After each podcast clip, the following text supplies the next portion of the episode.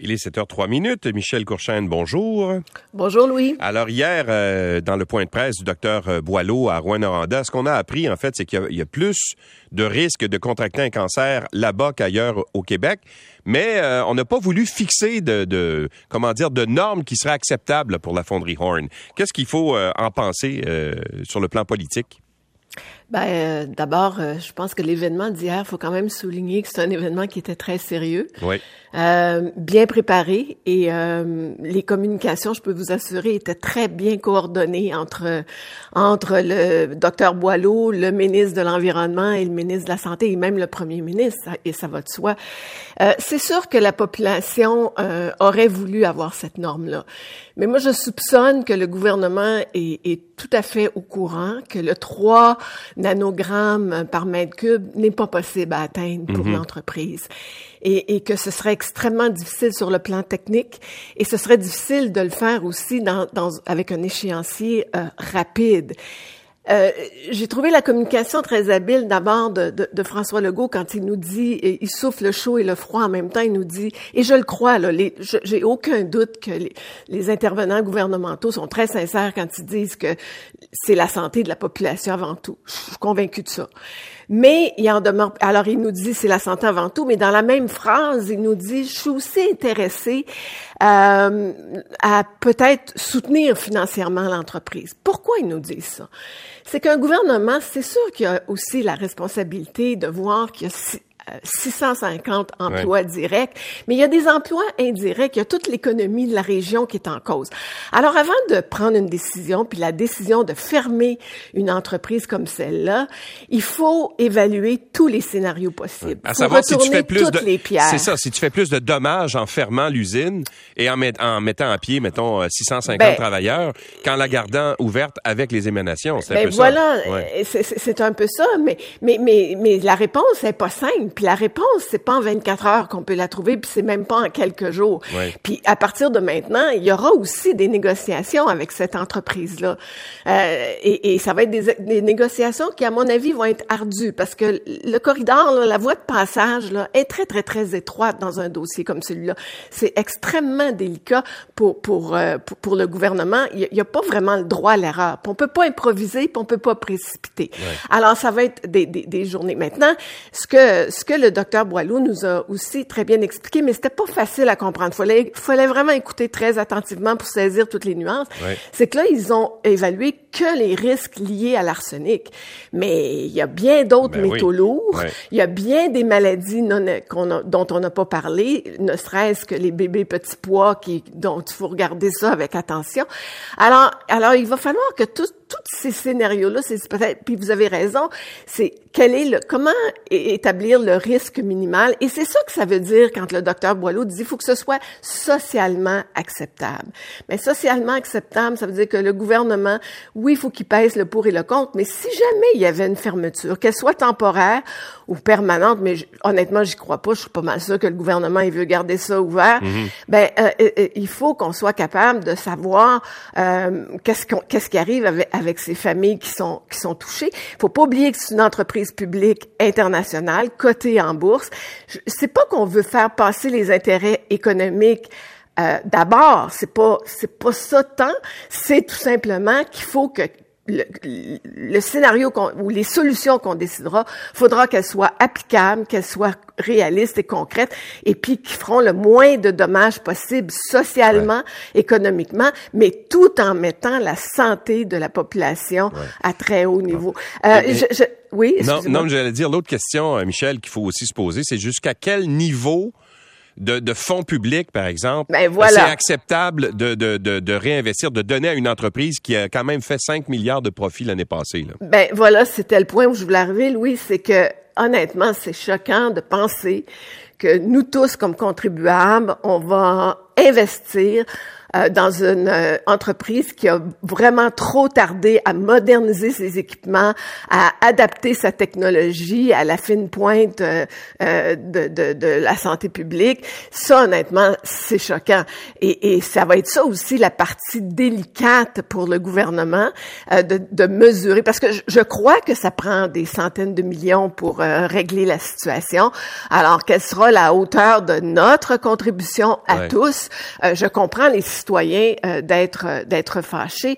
Euh, c'est un dossier. Et, l'autre chose, deux autres derniers points. Où est le syndicat? On ne l'entend pas. Je trouve ça un peu curieux. Et j'ai écouté aussi M. Bélanger, le porte-parole de l'entreprise, qui effectivement dit on veut être plus transparent, on veut donner plus d'informations. Mais franchement, là, va falloir que l'entreprise fasse un vrai point de presse. La population de Rouen mérite ça parce que M. Bélanger, sur le coin de la rue, il avait l'air bien tout seul hier.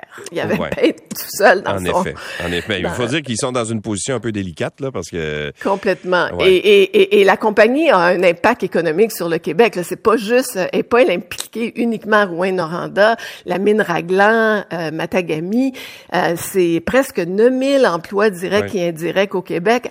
Alors, le gouvernement aurait raison de prendre euh, pas tout son temps, parce que moi, je pense qu'il veut régler ça avant la campagne électorale, on s'entend. D'ailleurs, il y avait des petits messages à cet effet-là hier. Mhm.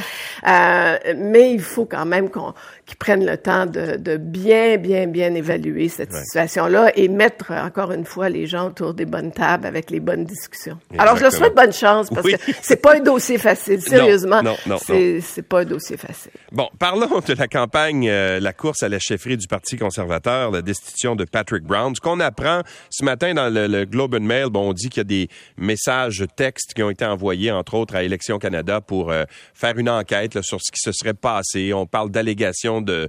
Euh, il y aurait une entreprise qui aurait financé des, des, des, gens qui travaillent à la campagne de Monsieur, euh, de Monsieur Brown. Ce serait ça, l'espèce d'anomalie qu'on a, qu'on a trouvée là, dans, par le, Parti conservateur pour écarter Patrick Brown de la course. Mais c'est quoi l'impact maintenant, les conséquences de ça? Est-ce que Jean Charest est défavorisé par le fait que Patrick Brown n'est plus là? Ben, euh, écoute, c'est c'est incroyable hein, quand, quand, on dit qu'en en, politique, 24 heures, c'est une éternité. Euh, on voit à quel point il n'y a pas de fatalité en politique. Euh, c'est souvent très difficile de prévoir certaines issues. Puis on n'est pas à l'abri de ce genre de coup de théâtre absolument incroyable. C'est sûr que ça change les stratégies. C'est bien évident parce que sans être dans le secret des dieux, et je le dis tout de suite, j'ai pas j'ai pas eu j'ai pas eu aucune discussion euh, avec M. Charest cet effet-là. Euh, c'est évident qu'il devait probablement miser sur le deuxième tour. Et en misant sur le deuxième tour, récupérer euh, les votes qui allaient à Patrick Brown. Et ça, ça vient de changer drastiquement. Alors, j'imagine que la stratégie va, particulièrement en Ontario, peut-être qu'on va voir M. Charest qui va aller fouler les terres de l'Ontario beaucoup plus souvent, puis ça vient de, de changer la donne. cela dit, si c'est vrai, 150 000 votes, euh, il y en a, évidemment, il y en a qui voteront pas, il y en a qui vont retourner chez eux, puis il y a aussi une portion qui va certainement aller à M. Poilievre. Alors, ça change la, la, stratégie, la stratégie de terrain, ça change la stratégie de communication, euh, et, et, honnêtement, euh, ouf, c'est euh, ça sera pas facile. C'est ben assez colossal, euh, mais euh, on peut peut-être expliquer, Michel, pourquoi c'est comme ça, parce que la façon dont fonctionne le vote, évidemment, il faut avoir plus de la moitié des votes pour gagner. Sauf que la façon dont le, vote se déroule, c'est qu'on met un premier choix sur le bulletin et on met aussi un deuxième choix immédiatement avant de connaître l'issue du premier tour. Ouais, c'est ça. Et, là, les, les, gens qui auraient voté pour Patrick Brown aurait pu avoir tendance à dire comme deuxième choix Jean Charest plutôt ben que Pierre ben par exemple, ou ben un autre. Mais c'est ça. Et c'est ça qui vient de changer la donne, parce que c'est là que le risque qu'il n'y ait pas de deuxième tour est très grand. Si c'est vrai que M. Poiliev, puis je pense qu'on a on n'en doute pas, là, il y, a tellement de gens qui en témoignent, a, plus de 300 000 voix, ben c'est là que ça devient extrêmement difficile pour M. Charest. Mais il faut faire attention parce que, tu sais, hier, on a vu ça comme un coup de théâtre. Bon, il peut en avoir d'autres coups de théâtre. Il y a personne qui est à l'abri de rien. Mais, mais par contre, euh, comme je disais tantôt, ça change la stratégie, mais là, ça devient une stratégie terrain, puis ça prend une organisation extrêmement solide, mm-hmm. puis ça prend une organisation qui va s'infiltrer dans, dans, dans, le réseau de M. Brown euh, et qui va euh, faire en sorte que... Mais, mais tu sais, il y a une autre réalité, Louis, on est en plein été.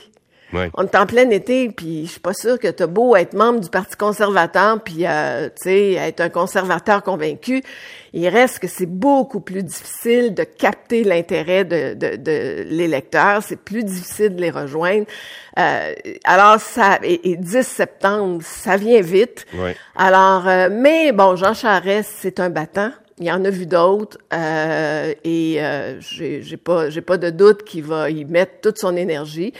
Mais euh, comme je disais tantôt, il n'y a pas de fatalité et puis le résultat sera le résultat. La question, c'est après, par contre, les conservateurs, est-ce qu'ils vont gagner l'élection avec un Pierre Poilievre?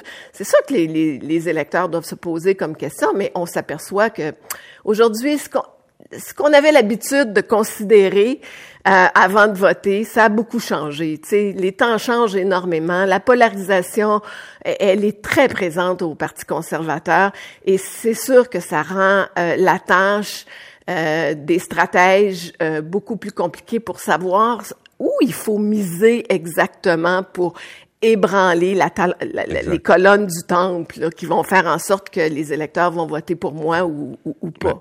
En tout cas, il y a une chose, c'est sûr, au moins il y a un suspense. ah, ça c'est clair, on s'ennuie pas. Euh, moi qui pensais que ce serait un été, euh, hein, on s'ennuie pas du tout, du tout, du tout. Puis euh, moi, je pense que c'est pas fini dans le cas des conservateurs. C'est à suivre. Merci Michel, à demain. À demain. Au revoir.